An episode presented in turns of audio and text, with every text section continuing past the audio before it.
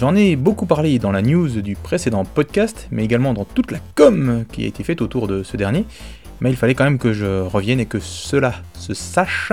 Le podcast d'Amiga Impact est désormais intégralement fait sur MorphOS, enfin sous MorphOS. Et on peut donc dire que c'est fait sur Amiga, hein on peut le dire. Oui, enfin moi je le dis, voilà. J'avais déjà réalisé quelques podcasts entièrement sur MorphOS il y a quelques années en utilisant euh, ProStation Audio. C'était une version d'ailleurs que j'avais eue dans le Super Bundle qui avait été offert par euh, Tendic Genesis, je ne sais plus, peut-être bien Genesis à l'époque, aux utilisateurs de MorphOS.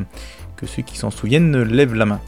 Euh, mais ce dernier, donc ProStation Audio, était quand même, et quand même, hein, parce que c'est toujours, il fonctionne toujours, une, belle usine à gaz par rapport à ce que j'utilise désormais, même si on peut faire de chouettes trucs avec. Hein. Il a en fait une tendance euh, au suicide qui est assez forte, euh, surtout depuis MorphOS 2, je crois. Donc après, on peut régler ça pour qu'il se suicide un peu moins vite, mais c'est assez compliqué. bon, seul étant, j'avais quand même fait des podcasts avec, mais voilà, la facilité l'avait emporté et j'avais usé, voire abusé d'Audacity hein, sous euh, macOS 10, hein, puisque je peux faire un double boot sur mon, Mac mini.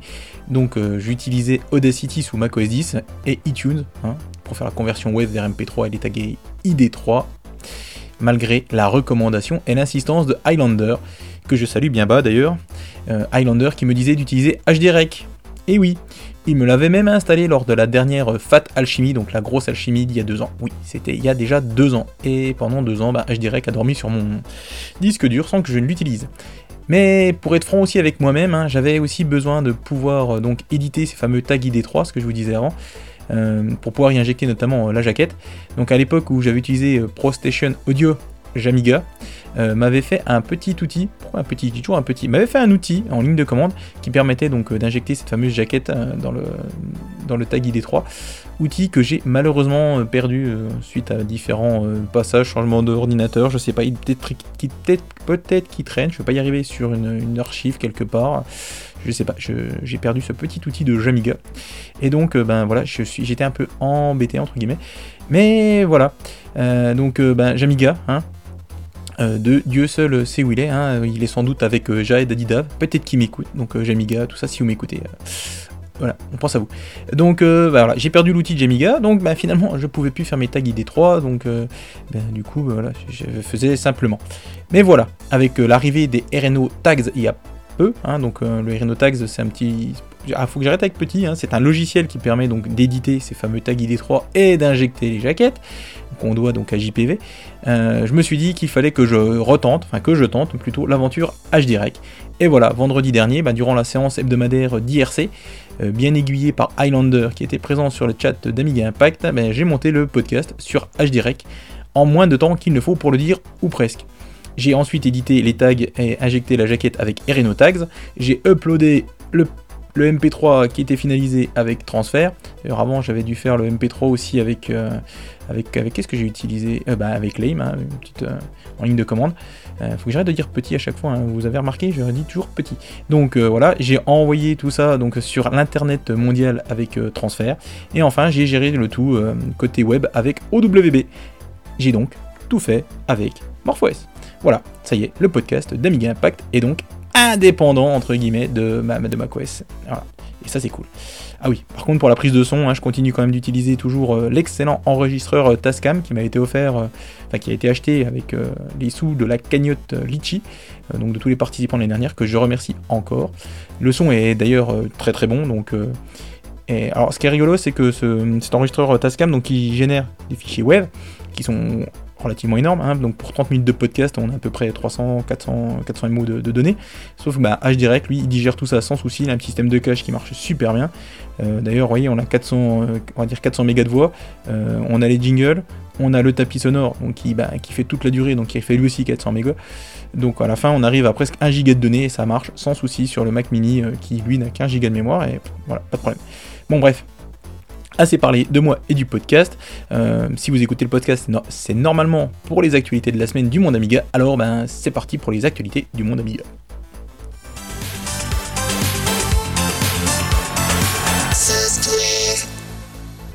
Alors, dans la rubrique logiciel, on a Petit Seb, qui est un français, et Castle, qui ont travaillé ensemble et d'arrache-pied pour produire un SDK, donc un Software Development Kit, ou un kit de développement logiciel en bon François, pour GL4ES, Amiga OS 4. donc GL4ES, en fait, c'est une bibliothèque de conversion, si j'ai bien tout compris, hein, qui permet de convertir les appels OpenGL 2.1.1.5 vers le GLES 2.0.1.1, donc d'Amiga OS 4. Euh, donc ça vous permet d'avoir euh, bah, des fonctions particulières d'OpenGL via GLES, euh, puisque en fait ces fonctions OpenGL ne sont pas gérées par l'OpenGL de, de, l'OS 4. En clair, si vous êtes un développeur, que vous aimez les shaders ou autres, ce SDK devrait vous intéresser. Et si vous êtes un simple utilisateur, ben, le fait que ce SDK existe ne vous intéressera peut-être pas en lui-même, mais le fait de savoir que c'est dispo, ça vous permet du coup d'entrevoir quelques perspectives sympathiques pour des développements de futurs jeux.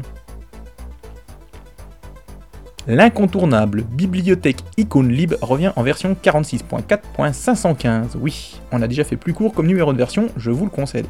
Donc euh, cette bibliothèque, la IconLib .library ou la iconly. Oui, ça ça. Euh, permet aux utilisateurs d'un Warbench 3.0 ou plus d'afficher très rapidement leurs icônes, mais aussi de bénéficier de quelques améliorations euh, qui sont assez notables, hein, comme d'afficher les icônes double état PNG d'Amigo S4, de fantomiser. Ouais, j'aime bien le, cet anglicisme, ce barbarisme même, euh, puisqu'en fait c'est ghosted en français, donc c'est de mettre transparent mais fantomiser, je trouve que c'est joli. Donc de fantomiser les def icônes et bien d'autres choses.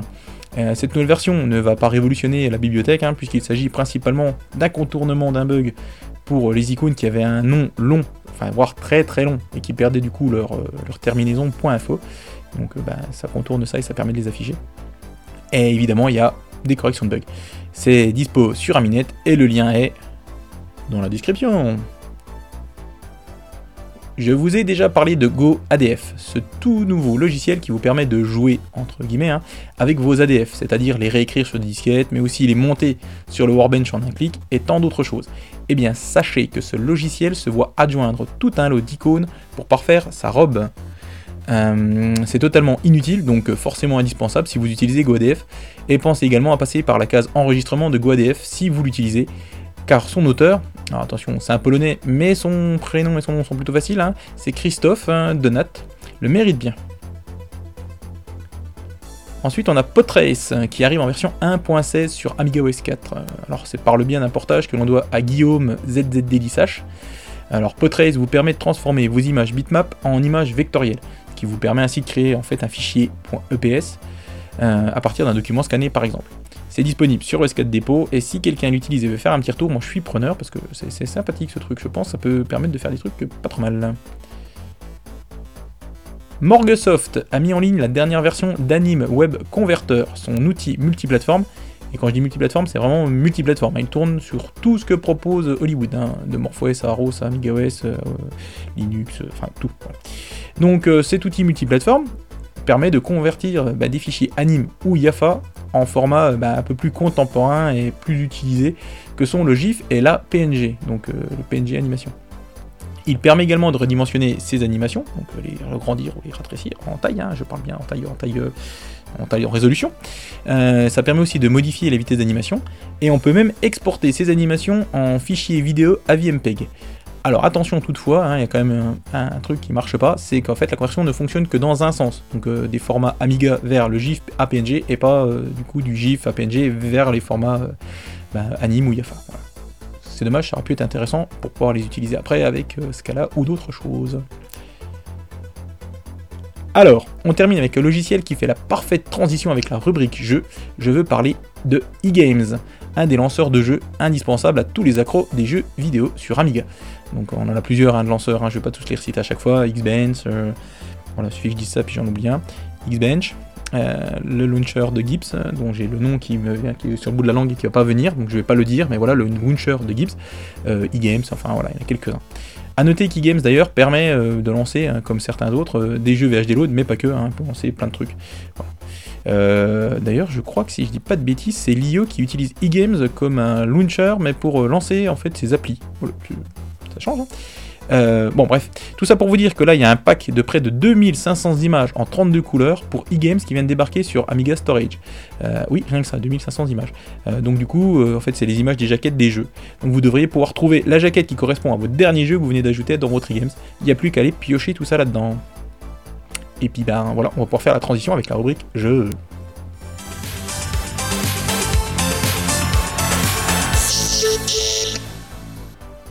Alors, on va commencer donc avec le logiciel de création de jeux vidéo euh, Amiga qui s'appelle Red Pill. Il est arrivé en version 0.7.1. Alors, pour rappel, Red Pill, donc ça vous permet de créer des jeux. Il est écrit en Ami Blitz 2.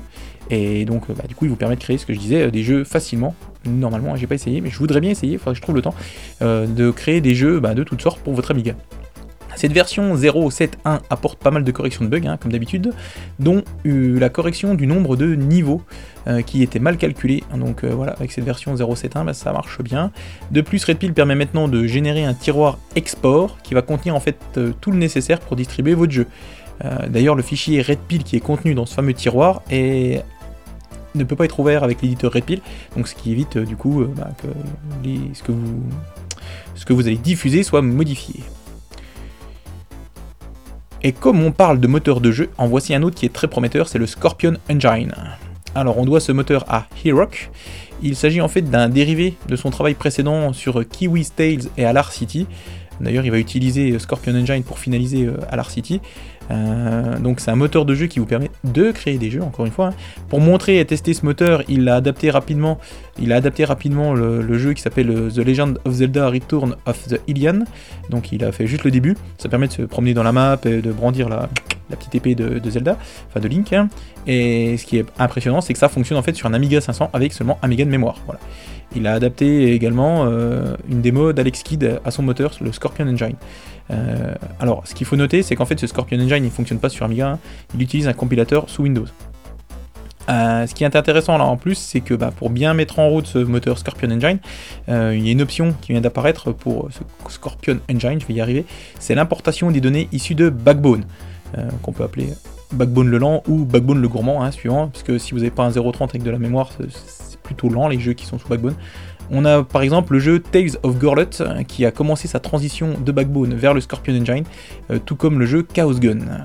Euh, donc l'avantage du Scorpion Engine c'est qu'il est peu gourmand, il est plutôt bien optimisé et il risque de libérer ben, certains développeurs de leur chaîne et ça c'est vraiment plus que cool. Donc j'attends de voir euh, ben, les premiers jeux en Scorpion Engine. Alors cette semaine, on n'a pas eu d'annonce concernant des jeux, hein, ou j'en ai pas vu, hein, c'est possible aussi. Alors je reviens sur un ou deux jeux qui sont passés un peu sous silence du fait de l'absence des podcasts. Euh, comme d'habitude, les infos viennent d'Amiga France et d'Aladin, donc euh, je remercie à la fois Amiga, Amiga, Amigadin, oui voilà, Amigadin et à la France. Oui, donc je remercie Amiga France et Aladin. Euh, on commence donc par Vegetables, qui est un jeu de puzzle de style match 3, match free, hein, c'est mieux en anglais, euh, un peu style Candy Crush, quoi, hein, ou les autres qu'on retrouve sur téléphone.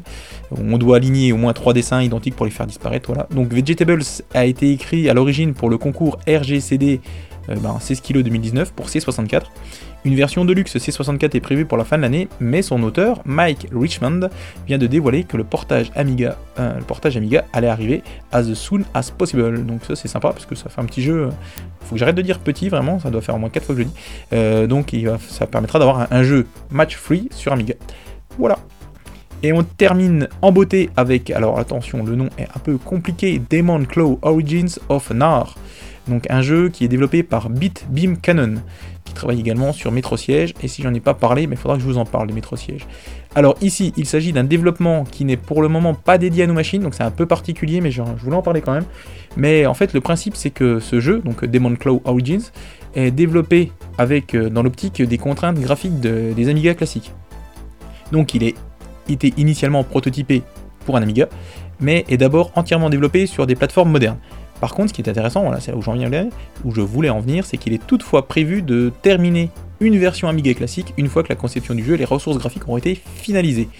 Et bah, le peu qu'on peut voir, hein, je vous invite à cliquer dans le lien dans la description, c'est que c'est de toute beauté. Et c'est un autre titre que je vais surveiller de très près.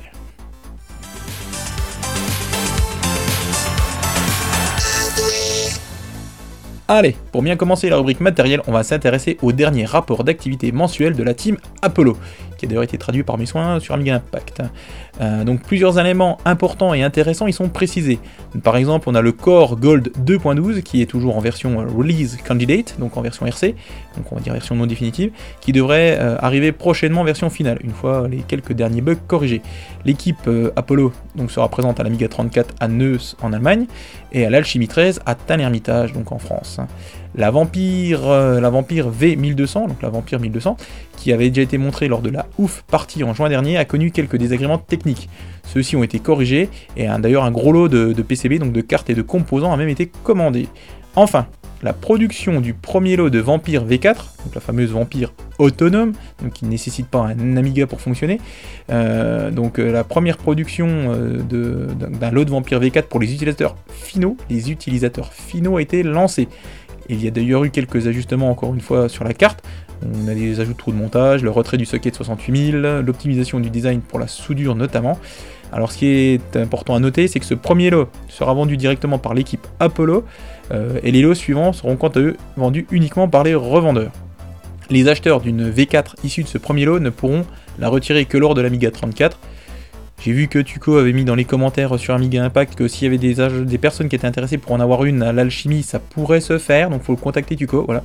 Euh, mais alors l'avantage qu'ils auront, c'est que ben, pour le même prix que la carte seule, ils auront un clavier et une souris compatible, une alimentation, un boîtier et divers goodies. Donc là, on ne nous a pas encore dit ce que c'était, mais voilà, un tapis de souris, je crois que j'ai vu des choses comme ça.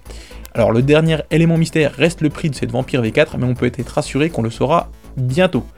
A noter d'ailleurs qu'Amitopia a mis en ligne la liste des revendeurs de cette V4 autonome, euh, liste qui a été confirmée par la Team sur son site. On y retrouve, pour nous les Français et les francophones Amedia Computer et Rolec. Donc on les salue bien bas tous les deux.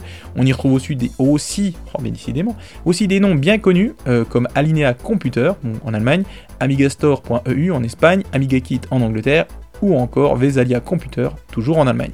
Comme on dit maintenant, hein, shut up and take my money. Bon, faut déjà que j'ai la money en question, mais quand même, hein. Shut up, take my money Eric Hill, monsieur Amigalov, est un fan absolu euh, des claviers Amiga, et notamment de ceux du 2000.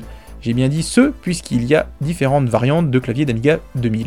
Eh bien, sachez qu'Eric a mis en ligne sur YouTube une vidéo de près de 30 minutes dans laquelle il les compare.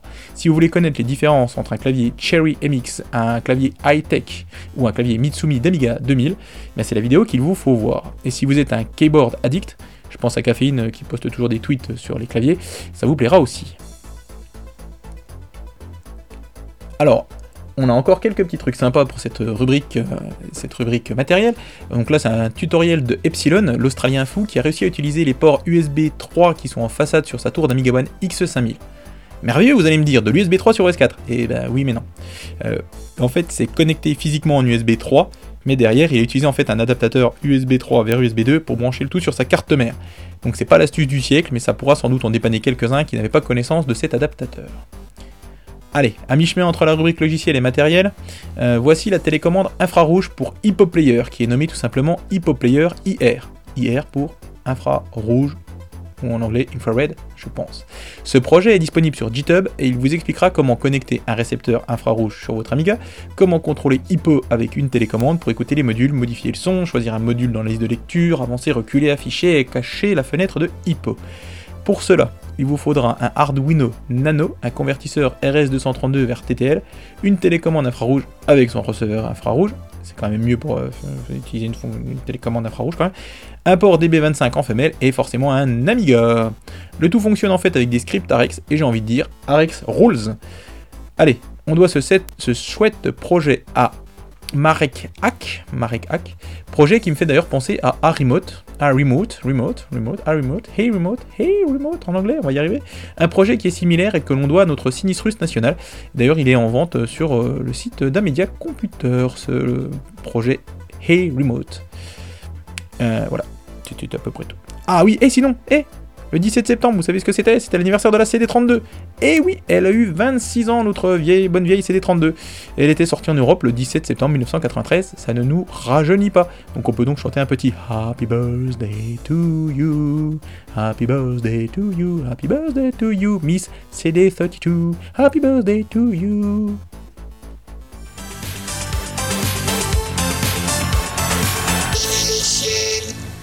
Dans la rubrique émulation, pour une fois, ben, ça parlera pas d'émulation d'Amiga sur notre machine, mais bien d'émulation d'une machine par notre Amiga. Et ici, c'est une nouvelle fois Zarnal, à qui l'on doit des trucs merveilleux, tels le Zarnal boot disk, ou encore le tutoriel de Xbench, qui était prévu pour mes vacances ou d'autres, euh, qui fait encore parler la poudre. Zarnal fait parler la poudre. En effet, il vient de nous pondre un tutoriel pas à pas, main dans la main et yeux dans les yeux, sur l'installation de Shapeshifter, l'émulateur Mac pour Amiga. Vous pourrez ainsi installer sans coup férir un macOS 7.1 sur votre machine à base de 0.20 avec un petit peu de mémoire fast, 4 mégas si je dis pas de bêtises. Il vous dit tout, vous donne tous les liens qui vont bien et vous guide dans le monde merveilleux de macOS. Donc euh, un grand merci à Zarnal. Allez, je continue en mettant ici la nouvelle version de Ace, l'émulateur CPC que le monde entier jalouse à MorphOS. Cet émulateur, qu'on doit à Offset, est en effet une petite pépite, mais je vous l'ai déjà dit je crois. Donc Ace, pour Acidulus CPC Emulator, est désormais disponible en version 1.19 et apporte un lot assez impressionnant de corrections euh, en tout genre, mais pas que. Je vous laisse récupérer la mise à jour et, lire l'historique qui est disponible dans le fichier Amiga Guide, tandis que moi je repars jouer à Fruity Frank.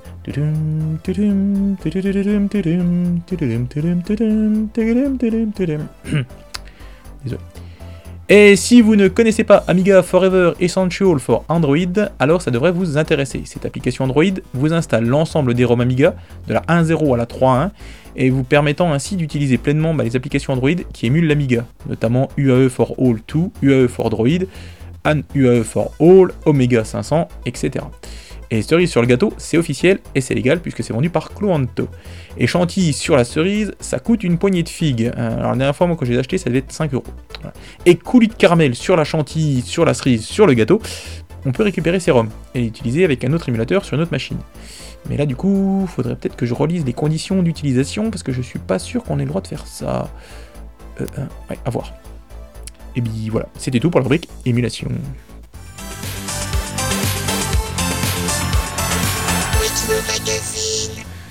Pour le coup d'œil dans le rétro, c'est un petit clin d'œil à One Vision avec euh, donc ce coup d'œil dans le rétro, puisque c'est le test de The New Zealand Story qu'il est d'ailleurs en train de porter sur Amstrad CPC+, euh, rien que ça.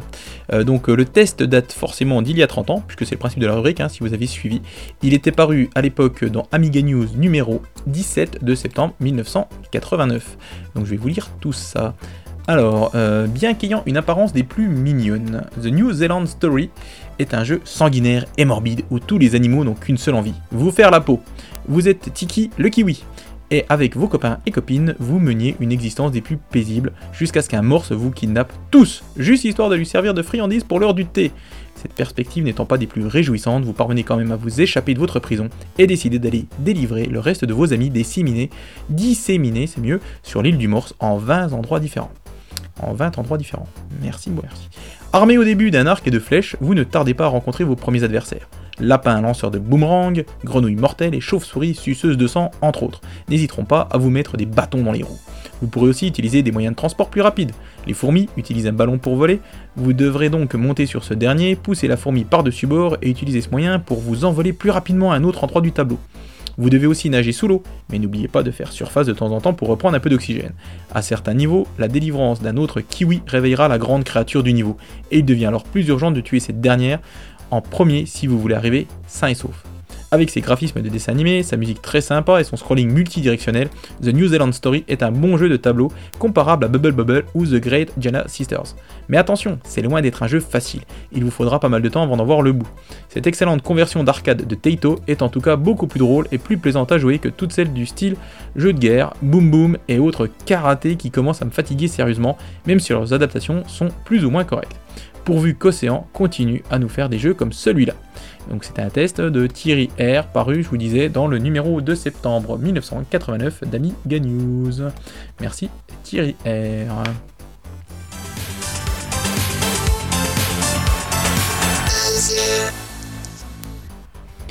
Allez, dans la rubrique divers, on a d'abord David Dafounet Brunet qui a traduit l'entrevue que Mark Ritter avait donnée à Amigans.net en juillet dernier.